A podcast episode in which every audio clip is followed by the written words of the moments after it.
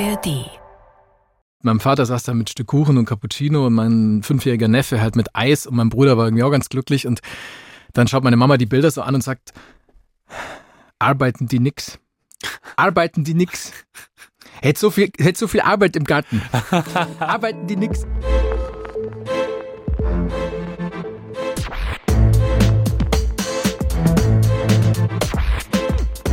Klassik für Klugscheißer. Hallo und herzlich willkommen zu Klassik für Klugscheißer, dem Performance-Podcast von BR Klassik. Ich bin Uli Knapp. Servus.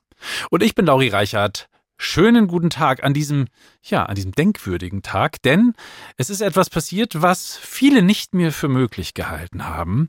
Vor relativ genau drei Jahren, vor über drei Jahren. Dreieinhalb Jahren. Vor dreieinhalb Jahren, als wir diesen Podcast gestartet haben, hatten wir vor der Aufnahme der ersten Folge Übrigens eine ganz schöne Folge, da geht es um Walzer. Vor der Aufnahme der ersten Folge ein Fotoshooting für alle sozialen Medien und für das äh, Bild. Alle sozialen Medien, in denen wir sehr präsent sind. Das Nein, ist das Cover halt von diesem Podcast. Für das Podcast-Bild und so weiter und so fort. Und dazu sollten wir uns ja, dem Anlass gemäß einigermaßen schicklich kleiden und ein weißes Hemd mit Kragen anziehen. Problem ist, Reichert war zu dumm, sich eins mitzunehmen. Gott sei Dank gibt's ja noch, äh, gibt's ja noch zuverlässige Menschen in diesem Haus und Ulrich Knapp gehört dazu und hat mir ein, oder hatte einfach ein zweites Hemd dabei, das hatte mir geliehen. Für das Fotoshooting habe ich angezogen, habe ich dann irgendwie mit nach Hause genommen, weil ich plötzlich 42 Fieber hatte. Das ist nicht gelogen. Und dann, ja, dann war Corona. Dann war Corona und wir haben die nächsten Folgen eigentlich alle von zu Hause aus aufgenommen. Genau. Und dieses weiße Hemd war bei Lauri. Genau, war bei mir im Schrank. Und dann hat der Uli mich ungefähr 80 Mal dran erinnert, als wir uns mal wieder gesehen haben, dass ich mal bitte mitbringen. Ich habe natürlich nie dran gedacht. Ja, ja ich- klar, ich bring's dir mit, ja, logisch. Ja, Weil ja, bin nächsten- denken bin morgen ist im so meine, meine große Stärke. Und heute, ich hatte bereits mein Haus verlassen. Ich wohne ein bisschen außerhalb von München, tatsächlich ungefähr 100 Kilometer außerhalb von München. Schreib mir Uli eine WhatsApp, kannst du bitte mein weißes Hemd mitbringen? Und ich war eigentlich schon im Auto. Du warst echt schon ja, unterwegs. ja. Bin nochmal zurückgefahren, weil ich gedacht habe, das kann ich einfach nicht bringen. Und dann habe ich es eingepackt. Und jetzt liegt es hier. Es ist da. Dreieinhalb Jahre. Es ist weiß. immer noch weiß. Es ist gebügelt. und es ist besser gebügelt als das Hemd, das du gerade anhast. ja, ich habe ein völlig zerbeultes Leinenhemd an, mit dem ich niemals unter die Augen meiner Mama treten dürfte. Aber im Radio und beim Podcast sieht man das ja nicht. Also vielen Dank, Lauri, für dieses weiße Hemd. Wer es sehen will, schaut einfach aufs Cover von Klasse für Klugscheiße. Es ist einfach ein weißes Hemd. Das ist das ich, Fun Fact, selber noch nie anhatte. Ich habe es noch nie getragen und da hat jetzt Lauri eigentlich gar keine Schuld dran. Ich hatte es vorher schon lange im Schrank liegen und der Kragen ist relativ groß, insofern deswegen nicht. Okay, bevor wir jetzt zu tief ins Detail um dieses Hemd herum, man könnte natürlich auch noch die Firma, würde ich jetzt einfach nochmal das aufgreifen, was du gerade gesagt hast, nämlich der Performance-Podcast. Das war nämlich in diesem Fall eine gute Performance für mich, eine gute Leistung, dass ich dran gedacht habe, dieses weiße Hemd mitgebracht habe. Aber was bedeutet für dich denn eigentlich Performance, also Leistung? Leistung. Ja, was ist Leistung? Boah. Ja gut, also Leistung kenne ich aus dem Physikunterricht zum Ja. Beispiel, aber in Physik war ich halt wirklich grottig und hab's abgewählt nach der 11. Klasse. Okay, also da, also physikalisch ist Leistung P und P ist gleich E durch T. Ah ja. Aber diese Leistung meine ich gar nicht. Ich meine mehr so im Hinblick auf das, was Menschen leisten können, was sie zu leisten vermögen. Mhm. Man hört ja immer wieder von Leistungsgesellschaft, Leistungsdruck, Leistungsbruch, Leistungsbruch, Leben. ganz genau, ganz fiese Verletzung, dieser Leistungsbruch. Lebensleistung. Aber, aber gerade in der Kunst und besonders in der Musik ist es, ist es natürlich schwer zu beschreiben und auch schwer zu bemessen, finde ich. Deshalb habe ich mich gefragt, wann hat denn jemand Großes geleistet? Was würdest du denn dazu sagen? Also wenn er was geschaffen hat, was bleibt, Mhm. dann finde ich, hat er was Großes geleistet. Ja. Das ist nicht einfach. Also in der Musik zum Beispiel Werke, die bleiben, Mhm. auch wenn es nur ein One-Hit-Wonder ist oder eben doch eine ganze Sinfonie, da kommen wir später auf jeden Fall noch dazu. Also alles, was bleibt, ist eine Leistung, finde ich. Mhm. Und wenn du jetzt Menschen meinst, die was geleistet haben, ja, dann Wunderkinder zum Beispiel. Mhm. Die haben in jungen Jahren was geleistet, ja? Ganz genau. Und manche auch danach noch. Also, also Michael Jackson zum Beispiel. Mhm. Wir gehen jetzt nicht auf sein Privatleben ein Mhm. und so weiter, aber wenn du dir anschaust, was der als kleiner Knirps auf der Bühne gemacht hat, wie der da rumgetanzt Mhm. ist, wie der dazu noch gesungen hat und wie hoch auch noch, also das ist für mich eine Leistung. Oder Daniel Barenboim. Der war der jüngste Dirigierstudent an der Musikakademie in Rom. Den haben die da mit zwölf Jahren angenommen, mit zwölf. Und ganz große Leistung natürlich von ihm hier.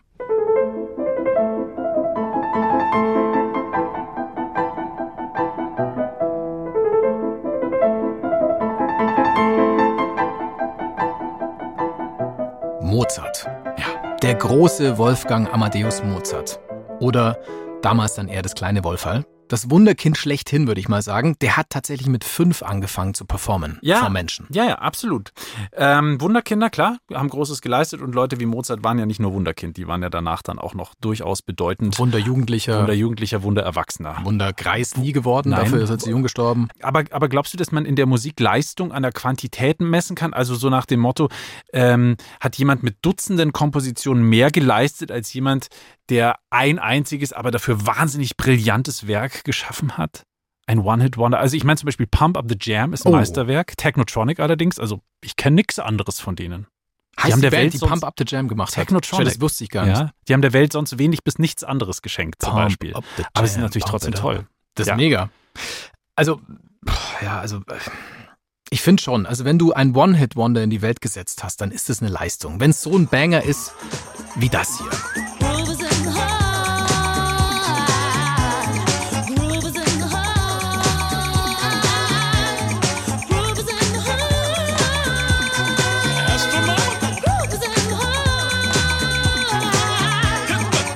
Groove is in the Heart von D-Light. Also ich finde keine Party ohne diesen Song. Ja, Großartig. Aber, aber natürlich auch ein One-Hit-Wonder. Ja. Ähm, jemand, der beides vereint, also eine Quantität und eine Qualität, ist Franz Schubert. Der konnte tatsächlich beides. Masse und Klasse. Der ist nur 31 Jahre alt geworden, hat aber mehr als 1000 Stücke komponiert 1000. in dieser kurzen Lebensspanne. Und sehr viele davon sind Banger, finde ich. Große Hits. Ich bin allergrößter Anhänger seiner Kunst und das meine ich tatsächlich sehr ernst. Jetzt habe ich zweimal tatsächlich gesagt, jetzt müssen wir tatsächlich auch Musik von ihm hören.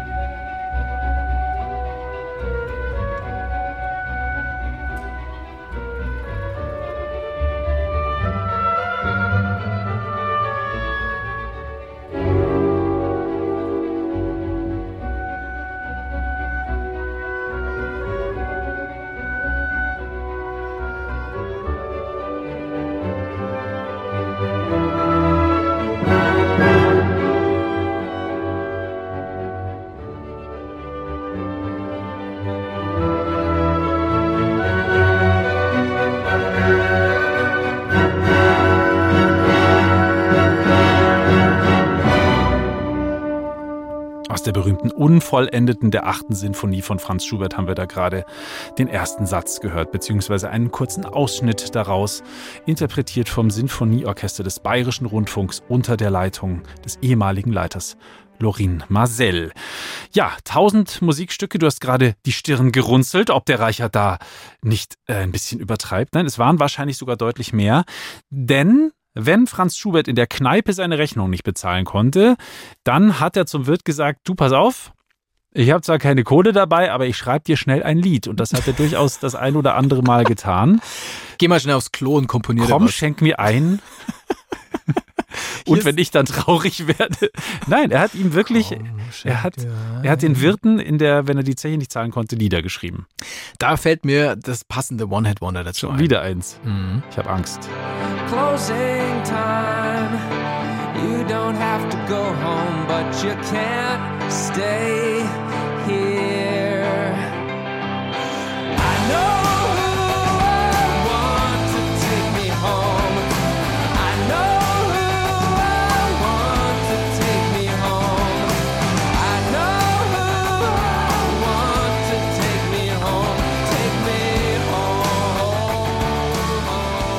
Sammy Sonic Closing Time. Das ist ja wohl kein schlimmes Lied, oder? Im Gegenteil. Closing Time, also ja, Kehr aus. Ja, da musst du keine Angst gehabt haben vor diesem mhm. Song. Das ist ein tolles Lied. Die hatten noch einen anderen Song, Secret Smile heißt der. Aber Closing Time ist wahrscheinlich so der große Hit von Sammy Sonic. Und da geht es darum, dass alle raus müssen aus der Kneipe nach der letzten Runde. Kein Problem wäre es für Schubert gewesen, weil der dann einfach dem Wirt eben noch ein Lied geschrieben hätte und dann, dann hätte es bestimmt noch eine letzte Runde gegeben. Eine aller, aller, allerletzte Runde. Im Ernst, Franz Schubert ist einer dieser Musiker, die kaum über die Runden kamen und erst nach ihrem Tod so wirklich bekannt wurden. Ja, ich widerspreche nicht ganz, aber ich widerspreche leicht. Das ist so ein bisschen die Mehr, die man über den einen oder anderen Komponisten hört, über Mozart ja auch, dass der angeblich völlig verarmt war. Das stimmt nur am Rande. Der Mann war nämlich Zeit seines Lebens oft gar nicht so arm, hat halt nicht so gut mit, mit Geld umgehen können. Und auch bei Schubert war es so. Ähm, er war kein Rockstar, jetzt wie Wolfgang Amadeus Mozart, der ja zu seiner Rockstar-Zeit durchaus gut verdient hat. Aber er war auch nicht verarmt, wie viele behaupten. Äh, wir werfen mal einen genaueren Blick auf Franz Schubert. Einen der größten Komponisten, auch wenn er nur 1,57 Meter groß gewesen sein soll. Das ist ja eh so ein Ding, irgendwie unter den großen Komponisten. Beethoven war 1,62, Mozart, das war auch so ein Grischball, der war auch nur 1,62. Schubert war nur 1,57, also fast schon Kylie Minogue-Niveau. Die 1,52 ist, ich habe extra nochmal nachgeschaut. Auch eine der ganz großen. Aber jetzt mal abgesehen von der Größe, was weißt du über Schubert? Also auf jeden Fall die Basics, weiß ich. Ende des 18. Jahrhunderts geboren, in der Nähe von Wien. Musikalische Ausbildung, Komponist der Frühromantik, also solche Sachen, die weiß ich. Und ich dachte, er wäre damit jetzt nicht so wirklich erfolgreich gewesen und eben erst nach seinem Tod bekannt geworden. Und das klang für mich immer plausibel, wenn ich Schuberts melancholische Stücke mir angehört habe.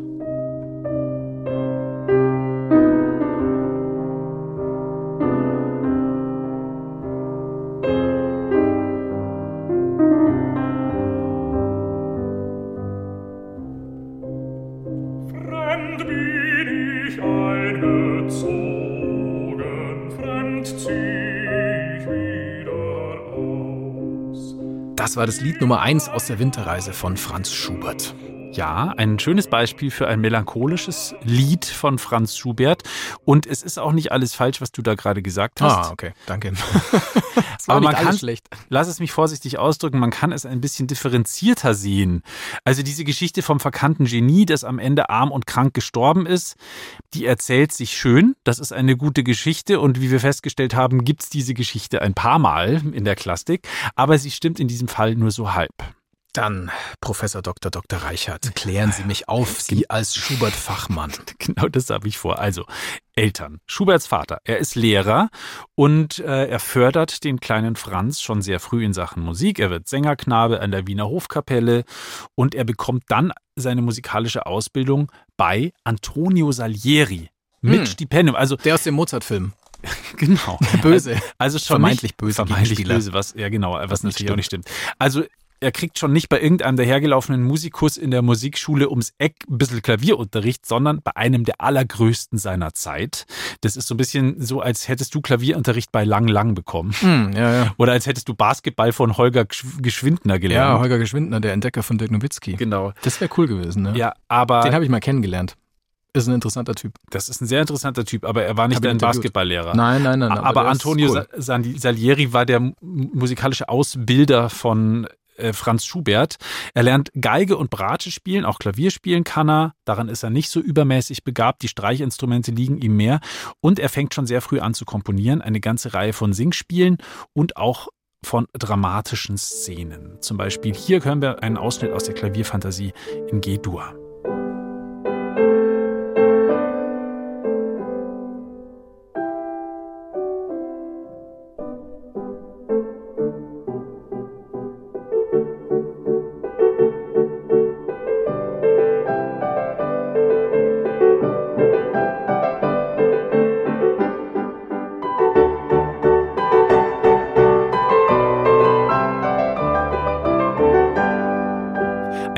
Vierhändiges Klavierstück, haben wir in diesem Fall übrigens gehört.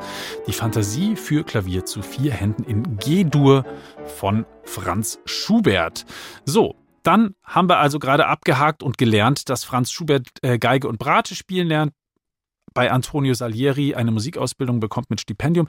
Dann zieht er aber zuerst mal wieder zurück in sein Elternhaus. Er studiert zwar weiter Musik, aber hauptberuflich arbeitet er als Hilfslehrer an der Schule, an der auch sein Vater Unterricht gibt. Und während dieser Zeit werden auch erstmal Stücke von ihm öffentlich aufgeführt. Sowas hier.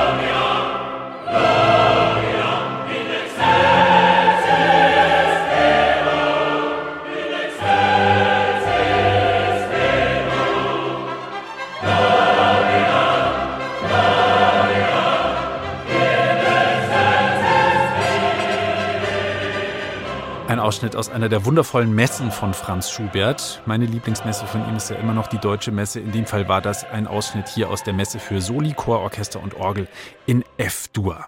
1817, da ist er 20 Jahre alt, gibt es eine große Veränderung in seinem Leben. Er bekommt nämlich ein äußerst lukratives und verlockendes Angebot.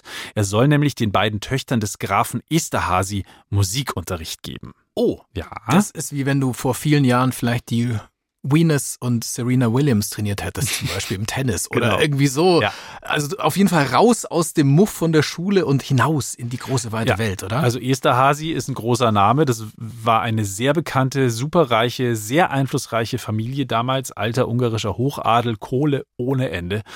Und ja, das hat er sich nicht entgehen lassen. Das Angebot nimmt er natürlich an und er verbringt die Sommerferien auf dem, in der Sommerresidenz der Esterhazys im heutigen Ungarn. Hm. Und er genießt das gute Leben.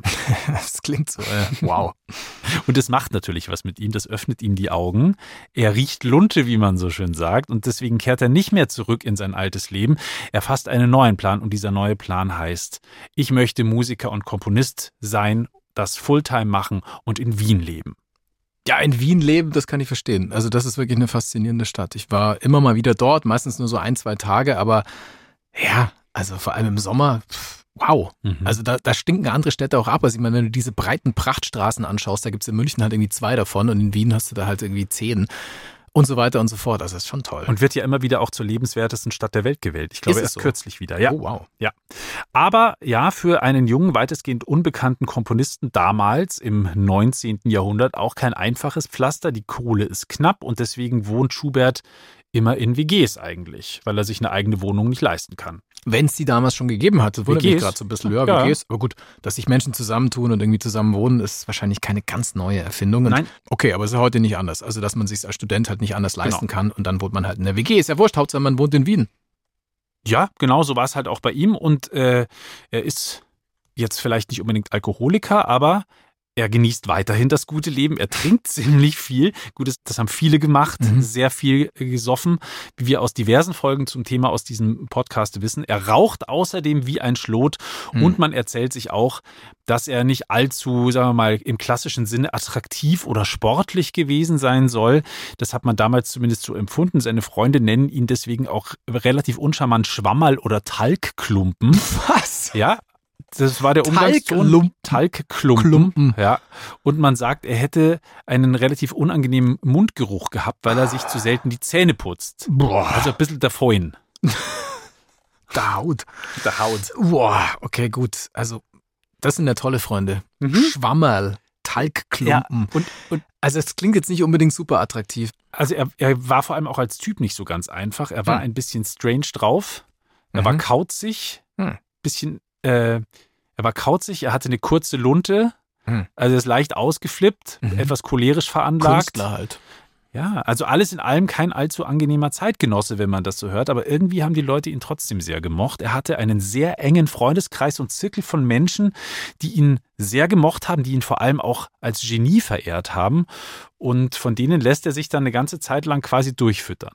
Also die hängen mit ihm rum und finden ihn super und er profitiert auf finanzielle Art und Weise von ihnen. Ja, aber das ist ja das, was ich meine. Also zu Lebzeiten war er nicht so super erfolgreich und erst als er tot war, wurde er bekannt und dementsprechend war damals wahrscheinlich das Geld auch recht knapp, oder?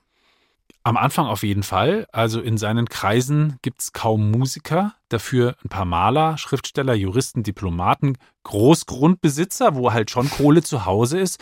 Und ohne die wäre er in Wien wahrscheinlich gar nicht über die Runden gekommen. Im Nachhinein ist es wohl schwer zu sagen. Also er kann ja was, der Schubert. Er kann auf jeden Fall was. Die Abende, an denen sich Schubert mit seinen Freunden trifft, die sind legendär geworden. Die haben den Namen Kannevas-Abende gekriegt, weil er immer, Kannevas? ja, Kannevas-Abend, weil er immer, wenn neue Leute dazu eingeladen worden sind, gefragt hat, wer ist es? Kann er was? Ah, Also so nach dem Motto, spielt der Typ ein Instrument? Kann diese Person singen? Ist sie irgendwie anderweitig begabt?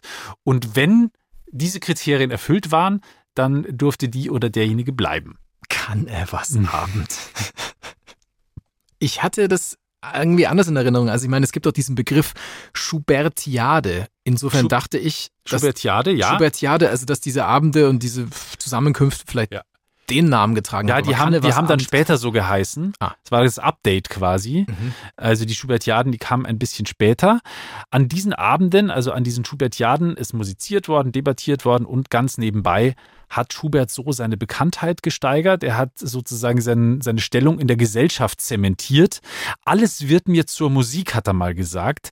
Äh, Das bedeutet, wenn Schubert ein Gedicht gehört hat, dann konnte er aus dem Stegreif eine Melodie dazu komponieren.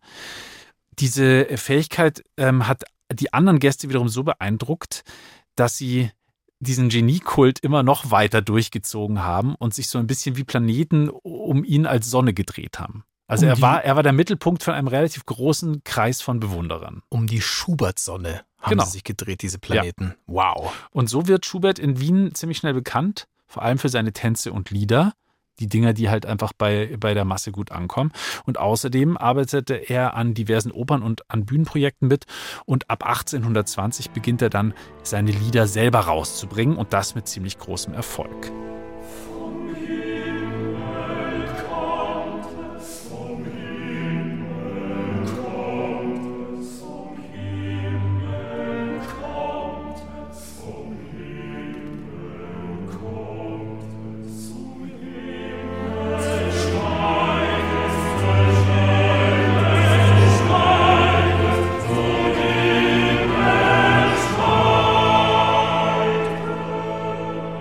Franz Schubert haben wir hier gehört mit dem Gesang der Geister über den Wassern, gesungen vom Chor des Bayerischen Rundfunks. Ja, jetzt ist er also populärer, er verdient deutlich besser und er findet auch bald einen Verleger oder mehrere sogar, damit er sich nicht selbst mehr um den Vertrieb kümmern muss. Und Ende der 1820er Jahre interessieren sich sogar Verlage außerhalb Wiens für die Musik von Franz Schubert. Und hier siehst du eigentlich auch wieder ganz gut, so verarmt war er nicht. Es lief eigentlich ganz gut bei ihm. Er ist übrigens auch wahnsinnig produktiv. Vorhin haben wir schon angesprochen, Schubert schreibt Sinfonien, Opern, Messen und über 600 Kunstlieder. Also echt eine ganze Menge. Okay. Best-of-Sammlung. Er passt damit ja auch super in die Zeit. Es ist das Ende des 18. Jahrhunderts, der Mhm. Beginn der Romantik. Novalis, manche sagen auch Novalis, schreibt. Ich kenne niemanden, der das sagt. Äh, mein verstorbener Deutschlehrer hat Novalis gesagt, deswegen habe ich es übernommen. Ich Okay. habe gerade schon, wir haben gerade schon nachgeguckt. Äh, ja, Novalis ist wohl die eingebürgerte Version. Ich sage jetzt einfach Herr mal. von Ofterdingen. Novalis, sage ich jetzt einfach mal, schreibt über Sehnsucht, er schreibt über alles Unheimliche, das wird bei ihm thematisiert und in der Zeit kommt ja auch das Wandern so krass Ja, in Mode. das Wandern. Wandern. Das Wandern, die Natur erleben mit allen Sinnen. Ja, Bisschen so wie jetzt auch wieder. ja, ist ein großes Ding seit Jahren. Alle gehen raus, alle gehen wandern, alle rennen auf den Berg. Hashtag Alpenliebe, Hashtag Mountain Love. Mhm. Äh, warst du schon wandern dieses Jahr? Bist du Ja. auch so ein Wandervogel? Ja, ja, vor ein paar Jahren habe ich das für mich so entdeckt. Ähm, bislang leider nur Tagestouren. Ich wollte eine einwöchige Durchquerung des Karwendels machen. Okay. Da war ich schon mal vor knapp zehn Jahren, auch fast eine Woche, war super, aber musste ich leider absagen aus verschiedenen Gründen. Werde ich nachholen, vielleicht Ja. nächstes und Jahr. Dann, und dann singst du folgendes für das Wandern geschriebene Lied von Franz Schubert.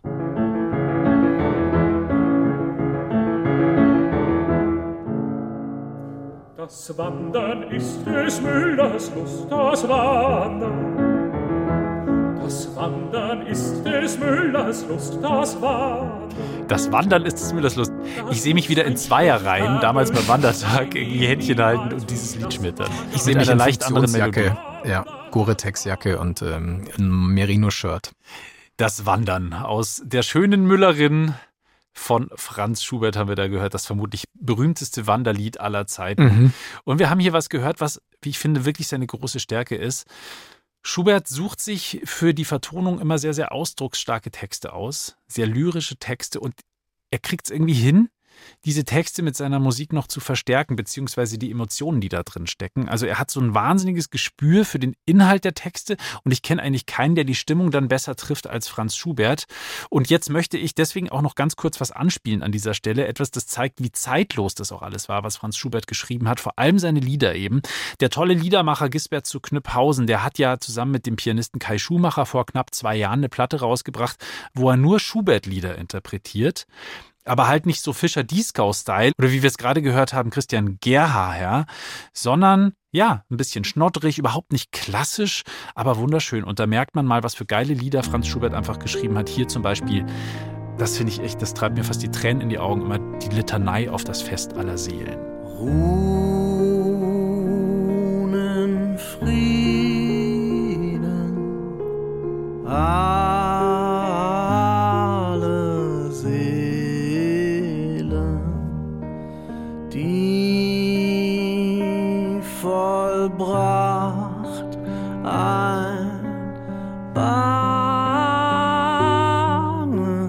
Quellen, die vollendet süßen Traum.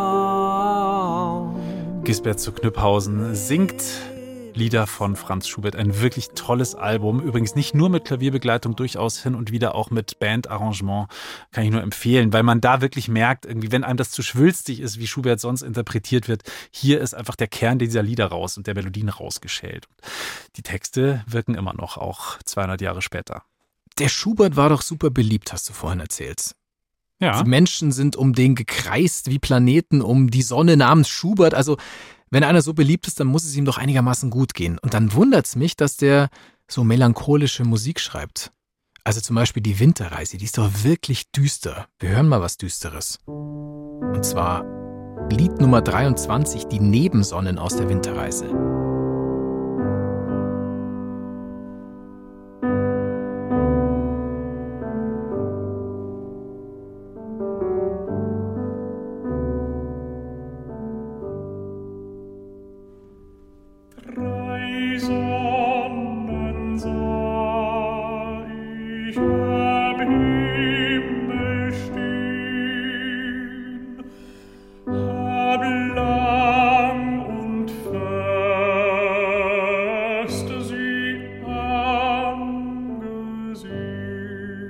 Also das ist eher düster, finde ich. Warum schreibt der Typ sowas Melancholisches? Ja, du, du hast schon recht, er war beliebt. Ihm ging's gut, auch künstlerisch lief's bei ihm, aber wir haben über eine Sache noch nicht gesprochen. Und das hat einen relativ großen Schatten auf sein Leben geworfen. Die Winterreise hat er 1827 komponiert und ein paar Jahre vorher, wahrscheinlich im Winter 1822, 1823, hat sich Franz Schubert mit der Syphilis infiziert. Wie gesagt, die Frauen haben sich nicht unbedingt um ihn gerissen und deswegen ist er auf gut Deutsch gesagt in den Puff gegangen. Das war in der damaligen Zeit durchaus üblich. Er ist viel zu Prostituierten gegangen und da hat er sich wahrscheinlich die, die Syphilis eingefangen. Und als diese Krankheit dann ein paar Monate später bei ihm ausgebrochen ist, hat er sich sogenannten Quecksilberkuren unterzogen. Das war Ah. auch eine ganz übliche Behandlung für die Syphilis damals. Ja, ja, ja, ich weiß, ich weiß. Ich habe mich da mal eingelesen. Wir hatten ja schon eine Folge, wo es um Musikerkrankheiten ging und wir hatten eine Folge, wo es um Paganini und Virtuosen ging. Und Paganini, der hatte da auch ein bisschen was zu erzählen. Insofern, ich kenne mich ein bisschen aus. Also äh, Quecksilberkuren, das ist eine absurde Heilmethode, eine völlig absurde Heilmethode. Das Quecksilber sollte den Krankheitsschleim im Körper beseitigen, also irgendwie rausschwemmen oder was weiß ich. Und wenn sich Patienten dann übergeben haben, war das ein Zeichen, dass die Behandlung anschlägt. Hm. Es war ein Zeichen, dass es einfach, dass sie vergiftet wurden. Ja, ja, ja, ja. Also, also in, Wahrheit, in Wahrheit hat das überhaupt nichts Positives gebracht. Im Gegenteil, es hat wohl eher zu einer Vergiftung geführt, zu einer Schwermetallvergiftung. Ja. Uah. Genau, und deswegen hat Franz Schubert auch unter schweren Nebenwirkungen gelitten. Es ging ihm gar nicht mehr gut, eben auch zu dieser Zeit, wo er die Winterreise komponiert hat. Und diese Quecksilberbehandlungen haben ihn vermutlich so sehr geschwächt, dass er sich dann im November irgendwo ansteckt mit irgendeiner Infektion und ja, kurz drauf stirbt er dann mit gerade mal 31. Immerhin besser als mit 27. Ja, Aber trotzdem 31 Jahre, das ist schade. Und trotzdem hat er ja so viel geschrieben. Also Ja. immerhin hat er so viel hinterlassen. Genau, und er hat es aber trotz seines jungen Alters irgendwie schon kommen gesehen. Ihm ging es halt, wie gesagt, schon eine ganze Zeit lang überhaupt nicht mehr gut körperlich. Er hat immer schon viel Musik geschrieben und er hat auch sehr, sehr schnell Musik geschrieben. Für seine erste Symphonie hat er gerade mal acht Tage gebraucht. Wow. Das ist Wahnsinn, gell? Mal Zum, zum Vergleich, äh, Johannes Brahms hat für seine erste Sinfonie 14 Jahre gebraucht. I know. Aber in den letzten drei Monaten vor seinem Tod, da hat er dieses Pensum nochmal gesteigert, so nach dem Motto Torschlusspanik ein bisschen. Er ist schon todkrank und komponiert trotzdem über 5000 Takte Musik. Und das war dann nicht irgendwie so schnell hingeschludertes Zeug, sondern Werke, die heute noch von großer Bedeutung sind, nämlich zum Beispiel sein Schwanengesang.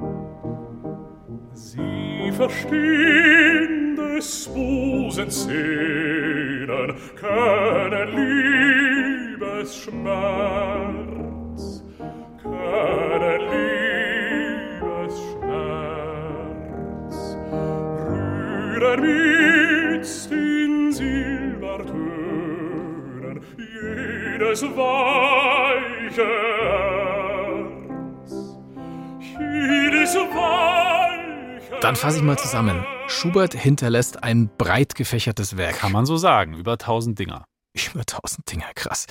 Er ist zumindest regional bekannt und er kann irgendwie von seinen Einkünften damals schon leben. Also er ist nicht reich, aber es funktioniert schon. Nur es dauert ja dann doch noch eine ganze Zeit, bis er die Anerkennung findet, die er heute hat.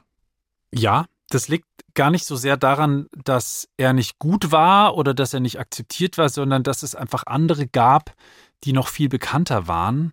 Zum Beispiel ja, der große Ludwig van Beethoven, dessen Ruf ja in ganz Europa ein riesiger war.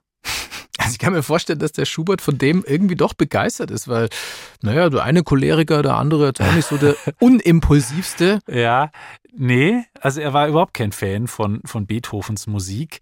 Ich glaube, das liegt ein bisschen daran, dass Schubert ja so ein bisschen der Übergang ist von der, von der Klassik zur Romantik. Ähm, Die einen sagen, er ist eher noch in der Wiener Klassik verhaftet, die anderen sagen, er ist so der Übergang oder er ist natürlich auch der Übergang in die Romantik, Frühromantiker. Aber das, was Beethoven gemacht hat, ist halt einfach nochmal eine andere, eine andere experimentelle Liga für die damalige Zeit. Und deswegen hat er auch mal geschrieben, sein Geschrei und seine musikalische Heulerei seien verlogen und falsch und würden eine Fratze aus der Musik machen hat Schubert mal in sein Tagebuch geschrieben über die Musik von Ludwig van Beethoven. Wow, sein Geschrei und seine ja. musikalische Heuchelei. Wow. Es könnte auch ein Tweet von Elon Musk über Mark Zuckerberg sein, oder? Die mögen sie jetzt auch nicht so nee. gern. Äh, nee, und wer weiß, ohne Beethoven wäre Schubert vielleicht schon viel früher noch bekannter gewesen, weil dann hätte sein Ruf ihn nicht überlagert. Aber sicher trägt er auch selber einen Teil der Verantwortung, weil er ein bisschen faul war. Er hat hm. so gut wie nie eigene größere Konzerte gegeben. Es hätte ja genug gegeben, was er hätte spielen können. Ja, er, hat, er hat ja genug komponiert. 13 Opern. 13 Opern? Ja, 13 Opern, sieben große Messen, die auch heute immer noch aufgeführt werden. Monumentale Streichquartette, Streichquintette, mehrere Sinfonien. 80 Milliarden Lieder waren es, glaube ich. 600 aber, hast du vorhin gesagt. Ja, aber vieles davon wird halt erst später bekannt. Zum Beispiel die große Sinfonie in C-Dur. Hören wir mal kurz in den vierten Satz rein, interpretiert hier vom Sinfonieorchester des Bayerischen Rundfunks.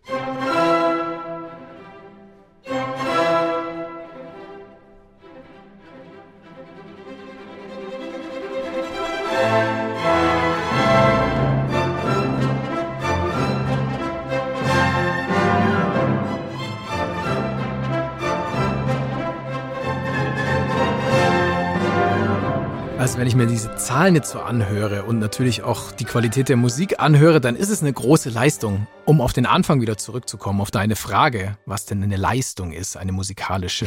Also der Schubert hat was geleistet, um es mal auf den Punkt ja, zu bringen. Genau, aber diese Leistung wurde natürlich trotzdem ganz lange Zeit nicht so anerkannt, wie die Leistung von Bach anerkannt wurde oder die von Beethoven oder die von Mozart. Aber und das ist auch ganz interessant, man schätzt Franz Schubert heute natürlich über alle Maßen, besonders aber für seine Lieder. Und vielleicht auch noch für seine Messen.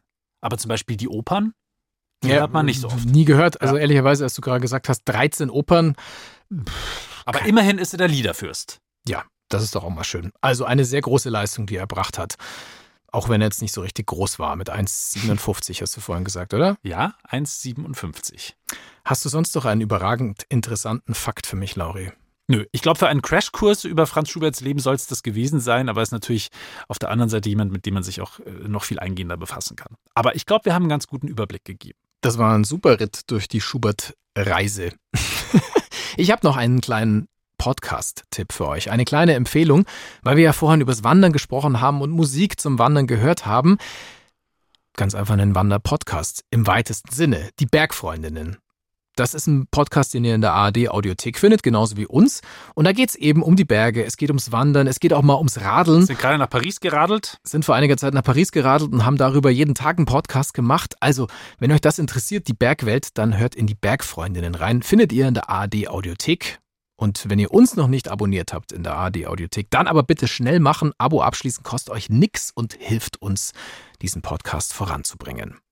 Das war's für diese Folge von Klassik für Klugscheißer. Ganz großer Dank geht an den Autor dieser Folge, das ist Vincent Soupé. Die Produktleitung hat Anne Henschel. Produziert hat das Ding Anna Sordel. Chefin vom Dienst ist Christine Amme.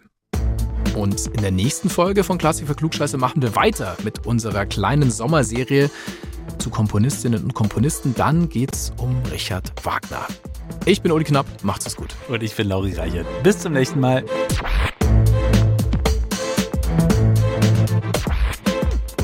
Klassik für Klugscheißer.